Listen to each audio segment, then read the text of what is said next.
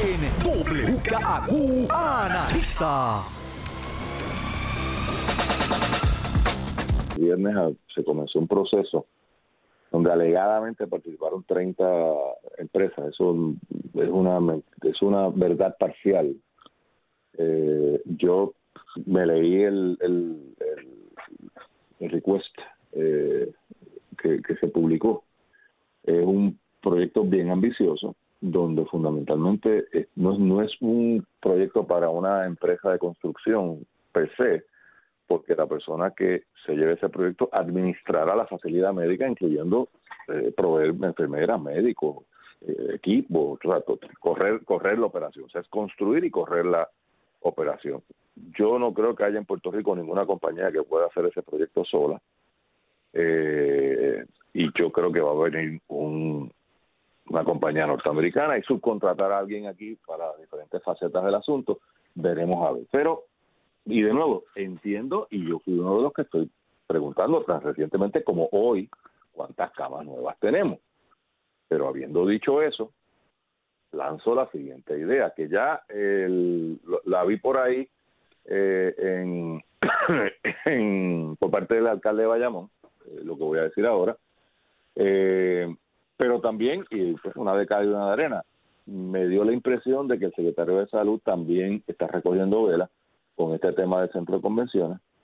Y lo que, lo que me planteo es por qué gastarse esa millonada, porque eso va a costar, señores, millones y millones y millones de dólares. Porque fundamentalmente es un, hospital state of the art, siglo XXI, eh, montado temporalmente. Eh, eso en Nueva York lo hizo la Guardia Nacional en el Javits Center, lo dije el viernes. Pero la idea, ¿por qué no utilizamos plan A Plan A, según la gobernadora, que dijo con su boquita de comer que fue una recomendación del Medical Task Force, por eso es que estoy hablando del tema ahora mismo.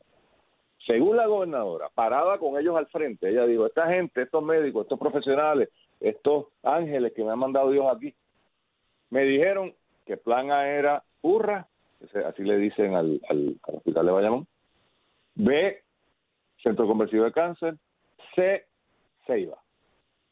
Y esto explotó en canto cuando una paramédico llamó a Rubén Sánchez y le dijo, pues llegué allí y el médico me dijo, mira, me gusta la gobernadora, aquí no podemos, aquí que lo habías dicho tú, para darte crédito. O sea, cuando sale esta noticia, el primero que yo escucho, por lo menos, que dice, oiga, ojo, yo conozco algo de ese hospital y aquello está cayendo en canto.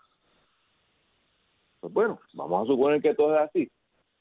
¿Tiene sentido gastar millones de dólares de fondos federales hacer un hospital temporero cuando tenemos una estructura que lo que hay es que meterle dinero, pero es un hospital. Y al final del camino, Carlos, pues tendremos, porque de nuevo, todas estas camas presumiblemente son temporeras, o sea, este es el, las camas adicionales, porque cuando esto lo abran en Puerto Rico, vamos a ver, o sea, va, está la teoría tuya, que, que puede ser tirar topo, puede ser que haya gente ahí que ya esté inmune ni lo sepa, eh, otros les dará y se enterarán y algunos pues, se enfermarán y otros se morirán. Y ojalá sean pocos, ojalá seamos pocos, porque es tirar los topos. Yo, ni tú ni yo podemos saber quién está y quién no está. O sea, cuando te enfermes, pues lo sabrás. Y nos queda una facilidad como efecto de todo este revuelo.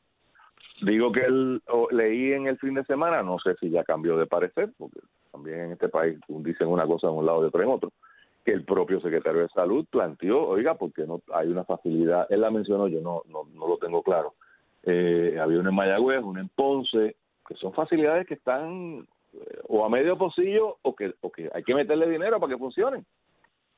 Entonces, ¿por qué estas cosas, qué que el Medical Task Force no recomendó eso y fue un invento de la gobernadora? Bueno, pues, alguien me lo tiene que decir ellos tienen que defenderse y decirle, pero ese gobernador, eso no fue lo que nosotros recomendamos, o eso fue lo que recomendamos hace un mes. Que, eso, Lo, acabas, lo acabas de decir, te lo estaba dejando hablar, pero tú llegaste.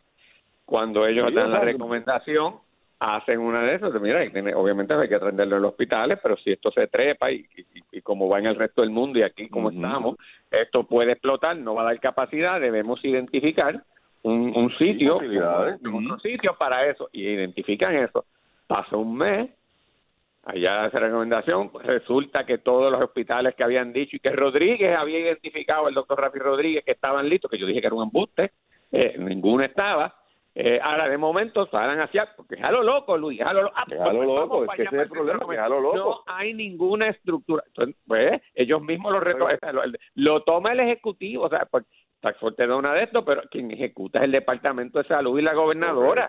pero, si allí hay una descoordinación y no hay estructura y es a lo loco, pues ahí a lo loco. Mira si tan a lo loco es que cuando tú llamas a la cautela el, el, el viernes pasado sobre la sobre la apertura de, verdad del centro de convenciones y, y además de, del cuestionamiento salubrista que hiciste, pero espérate, ¿y, ¿y qué pasó con los demás hospitales? Planteaste el peligro de los tumbólogos eh, entonces comienza ahí, dice, espérate, es que no necesariamente es así. No tienen idea, Luis. Este es a los hoyos, como tú siempre dices. O sea, eh, no, eh, pues. Entonces ahora, según, echa según lo dijo, echa para atrás. Y, y, y, eso es lo que dice. Tienes un secretario de salud que dice un día una cosa y dice otra después. No, o sea, pues no hay idea, y lo digo con una pena enorme pero yo estoy asustado, ¿qué quiere que te, lo tengo que decir?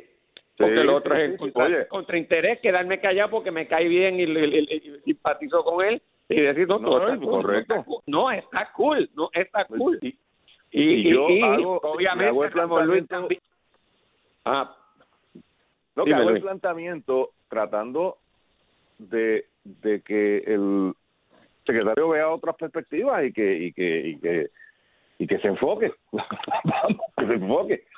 no es criticar por criticar. Eh, te iba a dar una segunda al, Ramón Luis, me, te interrumpí. Ramón Luis posteó unas notificaciones por ahí en estas líneas, o sea, diciendo, pero, pero, pero, pero, un momentito, te voy a dar una, una segunda alternativa. Porque tú sabes que el turismo siempre pero, va tema, pero antes que de la segunda alternativa, es, es que Luis, es que no hay ni que ir a, o sea, ni ser un, un, un, experto en sanidad, de cosas sanitarias, ni un experto en economía. O sea, tú tienes que ver cuál es el plan salubrista para Puerto Rico y cuáles son los hospitales para brotes eh, que pueden surgir en el futuro o para otros problemas médicos. Te das cuenta que estamos en un, en un estado de indefensión hospitalaria. Pues una política coordinada tiene que ser, pues yo tengo que reforzar mis estructuras de hospitales y mis centros de, atención médica para que puedan servir de manera regular cuando esto salgamos y que en el futuro si se repite este problema, porque plantean que se puede volver a repetir, lo tengamos. Pero ese ejercicio no se hace, Luis, es totalmente improvisado. Entonces, pues, eh, lo que no, no, lo que te estoy diciendo es lo que tú dijiste el viernes y lo que vas a decir ahora tiene, debe tener más coherencia en términos de política pública sanitaria que lo que se está haciendo. Así que te dejo para que los ilustre. no digas eso. No, no, eh, una segunda idea. A mí, una de mis preocupaciones con tú, eh, eh, con el tema del centro de convenciones, es que en algún momento, yo espero que más temprano que tarde, pero en algún momento, habrá que tratar de reconstruir el turismo en Puerto Rico. Entonces, que no nos pase cuando el María cogieron el centro de convenciones, lo convirtieron en el COE, porque el COE que habían hecho allá en la muda de Cagua, pues se lo llevó el huracán, porque estaba mal hecho, bueno, whatever, ya lo repararon, así que está funcionando alegadamente. Y entonces de momento tú tienes una, una herramienta clave en tu restart económico de ese sector que está ocupado. Y, pero espérate, entonces, ¿cómo tú, verdad? ¿Qué tal? Idea loca, posiblemente, pero el 90% de los hoteles están vacíos. ¿Qué tal si estos camas extra por si hacen falta? Porque según nos pintan la cosa, aquí en Puerto Rico el coronavirus se achantó y se fue y todos estamos salvos. Uno no quieren hacer creer, porque porque llevamos 35 días eh, encerrados. Pues al lado del centro de convenciones hay tres o cuatro hoteles que están vacíos y esto es sencillo, o sea, cuando te termina usarlo, lo desinfecta y se acabó. Y tú te crees que tú, que, esos dueños de hoteles, que yo llamo un dueño de hotel y diga, mira, eh, te voy a pagar a, a 50 pesos el día por cuarto, para poderlo usar para meter a mis pacientes si no hace falta. Y allá hay cuartos con baño, o sea, este, físicamente y están vacíos. Y si no pasa nada, pues recoge los bártulos, te fuiste. Si no pasa nada, no hay que hacer nada. Y si no, siempre le da una limpiecita por aquello que dirán. estas cosas es lo que. Y de nuevo, no es que yo sea ni muy inteligente, ni muy... Esto es lo que se está haciendo en otras jurisdicciones. Por eso es que te digo que a mí me choca, es que no hay que improvisar tanto. La idea de coger un centro de convenciones vino de Nueva York y están haciendo cuatro y la está haciendo la, Guardia Nacional. Fíjate qué cosa, no hay que buscar un... Em, y, oye, y allí no hay cuartos este, con con ventilación negativa y presurización. No, mire, para pa, parquear la gente, bendito, para que no estén en un vacío. Porque al final del día, ojalá tuviésemos el state of the art. Pero lo que estamos viendo en esas jurisdicciones donde, donde esto se ha salido de control es que físicamente no hay donde poner la gente. Oiga, experiencia bastante común en Puerto Rico sin el coronavirus. Si no, oiga, parece que se nos olvida que hasta hace tres meses usted iba a cualquier sala de emergencia de cualquier del hospital más cachendoso de este país. Y usted estaba 24 horas lleno que le conseguía un cuarto. O, yo o, eso me pasó a mí nada más. Todo el mundo que ha ido a una sala de emergencia de este país sabe que uno de los problemas si te deciden hospitalizar es que te vas a esperar allí un día esperando y de nuevo estoy hablando de la crema estoy hablando de los de los buenos hospitales del país por las razones que sean, el censo elevado, qué bueno si tiene censo elevado, el negocio les va bien.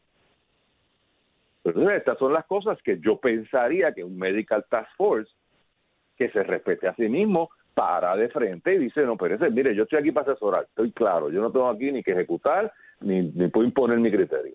Pero eso que usted está diciendo no es correcto. Y eso no fue lo que recomendamos. O eso fue lo que recomendamos hace tres meses y usted lo está sacando de contexto. Pero Luis, tú quieres. Me da pena, pero. es que puedo coincidir contigo, pero es que creo que pierde de perspectiva que esa función de ejecución.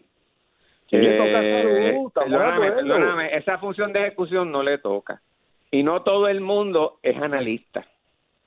¿Me sigue? Esta, esa, tú lo que has hecho es un análisis y quiere que ellos el análisis vengan y lo digan públicamente. Ellos no son analistas políticos ni analistas médicos para el público. No, pero, no lo van a hacer, Luis, porque primero su, o sea, su formación médica pues, no es salir. Pues, porque que no se quejen por las críticas, Pero esta es otra. Luis, Luis, estás desviando el tiro a donde no es.